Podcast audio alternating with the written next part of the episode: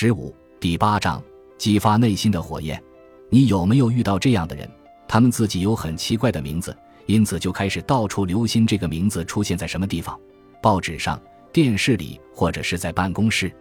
你是否曾经对一个新话题产生过兴趣？就比如说飞鱼，然后你就会发现自己不管走到哪里都会听到有关飞鱼的消息。这也是一种有趣的心理暗示。上述这些不过是古老智慧中的小例子，瑜伽师拉曼称之为凝神。我在学习的时候也逐渐意识到，这就是心智的集中，把心智能量中的点点滴滴都集中到自我的发现上，发现你最擅长做的事，发现最让你感到幸福的是什么。也许你在从事法律工作，可事实上你却更想成为一名中学老师，因为你对教导别人具有更大的耐心和热情。你也可能是一个一事无成的画家或者雕塑家，那或许因为你内心中的目标并非如此。无论如何，发现你的热情所在，然后用你终生的力量去追随它。眼下我真的就是在考虑这个问题了。要是我根本都不知道自己在什么方面有特殊天分的话，我自己的潜力不就一直被禁锢着吗？这样也没办法帮助别人，即使是很微小的帮助。就这么走到了生命的尽头，那可糟糕透了。不知什么时候，我觉得朱利安的话渐渐没有了说教色彩，反而变得越来越入耳了。这也许就是中国古人所说的心有戚戚焉吧。这就对了，约翰。所以从现在开始，你一定要确切的知道自己人生中的目标为何，让你的心智慢慢从沉睡中苏醒过来，放眼四周。寻找生命中更多的可能性，你要带着最大的热情去生活，去体验。人的心智是世界上最大的过滤器装置，如果使用得当的话，就会把你认为不重要的东西统统过滤出去，腾出一个无限的空间，只留下你想要的信息。打个比方说，就在这一刻，就在我们安坐在你的客厅的时候，窗外正在有成千上万的事情发生，但是我们并不会在意它们。如果我们要把这些事情全部囊括在自己的意识中，那真的是要发疯了。恋人沿着马路散步时，发出咯咯的笑声飘进房间。你身后鱼缸里的小金鱼轻快地吐出气泡的微小声音。空调里吹出来的凉爽微风发出了嘶嘶的声响，甚至是我自己的心脏跳动声。它们是那样的生动鲜活。但当我决定关注我的心跳的那一刻起，我才开始注意到它的节奏和质量。同样，如果你把你的心智集中在你人生的主要目标上，你的心智就开始滤去所有不重要的东西，仅仅聚焦在重点上，对其他的干扰物视而不见。实话告诉你说，我觉得现在就是发现我的人生目标的重要时刻。我说，虽然我的人生中有很多美好的东西，但并不如我期望的那样有意义。如果今天我将离开这个世界，我甚至没把握说我的人生有多么与众不同。他给你什么样的感觉？朱利安饶有兴趣的插话说：“这种情况在我们漫长的谈话过程中可不多见。沮丧，然后就是无来由的空虚。”我坦诚地告诉他实情。我知道我有一些才能。事实上，当我年轻些的时候。也曾经是一个不错的艺术爱好者，但是当法律事务的工作向我许诺更加稳定的收入和更加体面的生活时，我就很快地向新的职业投怀送抱了。然而有的时候，我会在深夜突然惊醒，接着在对法律职业嘟嘟囔囔的诅咒中沉沉地昏睡过去。你是否后悔抛弃画画呢？我倒是还没有这样想过，但是我必须坦白一件事。当我在画布面前创作的时候，仿佛置身天堂。它确实让你热血沸腾，是这样吗？就是这么回事啊。当我在画室里画画时，完全丧失了时间的概念，我完全沉醉在画布上，心无旁骛。那是我的心灵真正的放松时刻，那种感觉就像是我正在穿越时间，飘进另一个巨大浩渺的空间去了，约翰。这就是你在你所钟爱的事业上集中心智时带来的显著效果。歌德曾说过：“我们被自己热爱的东西塑造成型。或许你的人生目标就在于用可爱的画作来装扮世界。你至少要每天花一点时间用在绘画上。怎么样才可以把这种哲学原理用在更多简单的领域呢？我突然意识到另一个问题，就笑着问他：“也会很不错。”朱利安回答。他的面部表情虽然非常平静，不过我还是在老朋友的眼睛中看到一丝疑惑。果然，他字斟句酌地问我：“比如哪些事？”哈，让我们来看看我的目标之一，尽管很微不足道。但的确一直在困扰我呀！我想去掉腰上多余的赘肉。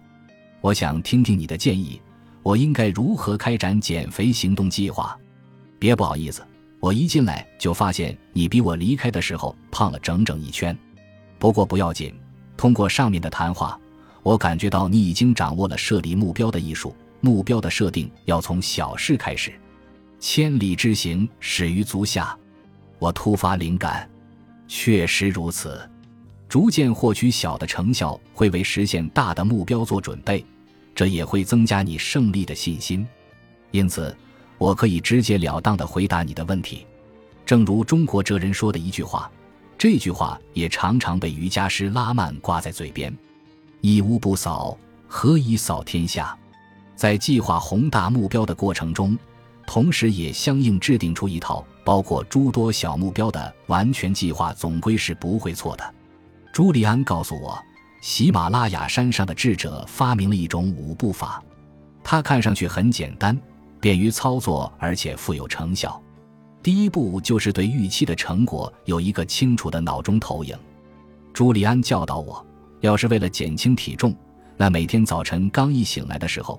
就要在脑子里把自己想象成一个高个子、好身材的人，活力充沛，而且精力旺盛。头脑中的这幅画面越清晰，此后的减肥过程就会越有效果。按照他的说法，心智是力量宝藏的源头所在。绘出目标的简单做法，可以开启通往愿望实现的大门。第二步是在自己身上施加一些积极的压力，当然，这种压力要适度，不能太重。也不能太轻，另外，也要随时注意调整压力的表现形式。就像人们每天都吃面食，但厨师会变着花样做，让食客胃口大开。这主要是因为，如果沿袭老办法的话，人们就会慢慢陷入某种惰性之中，不会走上新的解决途径。压力并不总是坏东西，它可以激励你达到更大的目的。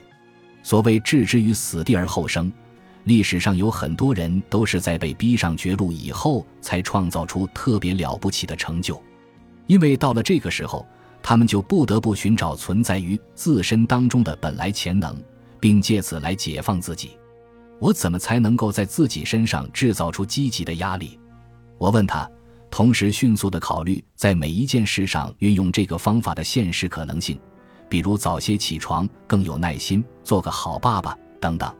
方法其实有很多很多，关键是你自己能不能持之以恒地做下来。其中最好的一个就是当众做保证，告诉每一个人你将把多余的体重减掉，或者说你要限期把这本小说写出来，或者别的什么你想要实现的目标。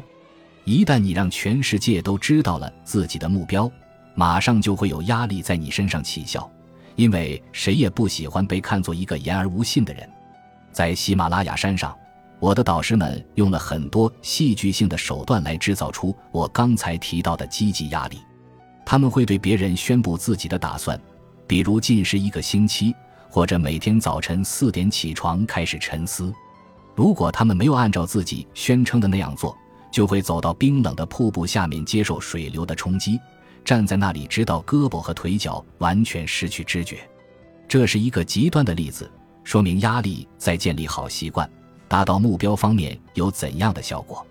恐怕极端只是一个谨慎的说法。朱利安，这是一个多么古怪的仪式，但也是极其有效的。道理在于，当你训练自己的心智时，从好习惯那里受益，又因为坏习惯受到惩罚，如此一来，你的弱点很快就被弃之一旁了。你说，要想让我的愿望成真？一共需要有五个步骤，我迫不及待地问他：“那剩下的三个又是什么呢？是的，约翰。第一步是要对自己预期的结果有清楚而具体的认识。第二步是制造一种积极的压力来鼓舞自己。相对来说，第三步是非常简单的，那就是绝对不要好高骛远，设立一些不合时宜的目标。当你决心将人生和某一个目标相连，就意味着你必须给他设定一个明确的最终实现期限。这就如同你在为庭审准备大量的卷宗，你的注意力会一直集中在法官身上，因为他将决定庭审的日程安排。相反，其他人的话对你似乎没有任何影响。哦，顺便再说一句，朱利安补充解释道：“记着，一个不曾写在纸上的目标根本就不是目标。出去买一个日记本，很便宜的卷边记事本就可以了。当然，你可能要面对同事诧异的目光了，他们会觉得这与大律师的身份不符。”朱利安语气轻松地说：“这个记事本，我建议你给它起个名字，比如‘梦想记录本’什么的，把你所有的愿望。”目标和梦想都写在上面，每过一段时间打开来温习一下，作为了解你自己的参照，让你明了目前你所拥有的一切能力。难道我还不够了解自己吗？我瞪大了眼睛看着朱利安，实事求是地说：“大部分人都不了解自己的内心，他们从来不肯花时间去反思自己的优缺点，他们从不知道，也不关心自己的希望和梦想。”中国古人认为，人的印象由三面镜子构成：第一面是你怎么看待自己，第二面是别人怎么看你，第三面才是你的真正模样。了解自己，约翰，你要知道自己真实的样子。根据目标在人生中所占有的不同领域，可以把你的梦想记录本分为几个部分。比如，你要有一部分是关于健康体格方面的目标，还有财政目标。自我价值实现的目标、人际关系以及社会交往目标，当然，可能还有最重要的，那就是你的精神目标。本集播放完毕，感谢您的收听，喜欢请订阅加关注，主页有更多精彩内容。